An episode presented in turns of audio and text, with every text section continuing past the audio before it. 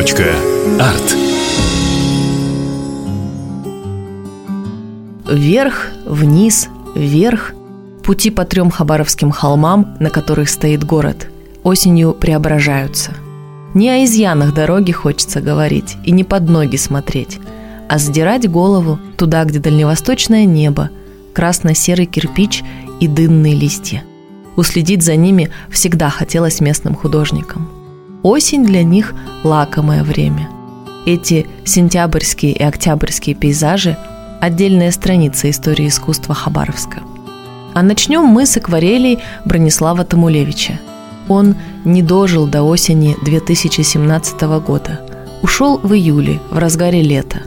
Но так много осенней текучести в его работах – так много последнего тепла и ранних вечеров, когда вот же, еще вчера в это время было светло, но теперь уже закат. Фирменный цвет Бронислава – ультрамарин. Знакомое сочетание. Золотые листья, синее небо.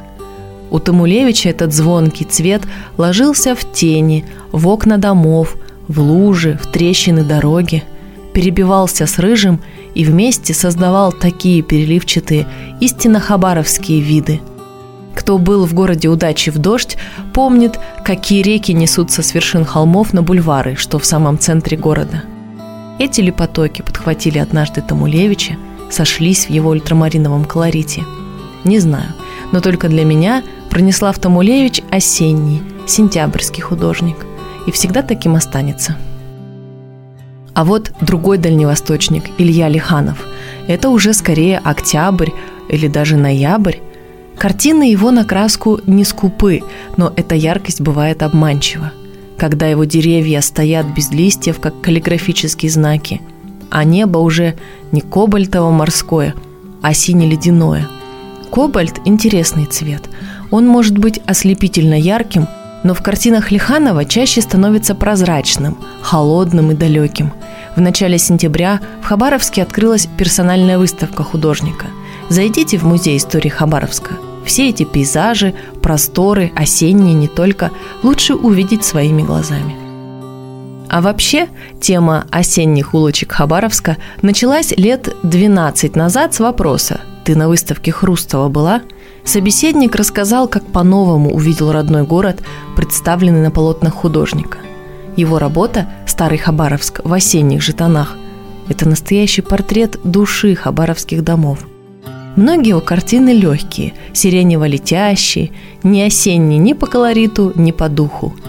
Но есть именно то, что непременно хотелось бы показать друзьям из других городов. Мол, вот он, настоящий Хабаровск. Хрустов много писал те самые бульвары сверху вниз, когда виден спуск с холма и порой петляющий подъем – и его тянуло, как и любого, кто видел хабаровскую осень, написать в эту пору пару-другую картин. Не секрет, что удивительные осенние пейзажи есть у всех художников. Не желтеет эта тема, что радует, конечно. Есть работы совсем уж проходные, но сколько ж по-настоящему талантливых.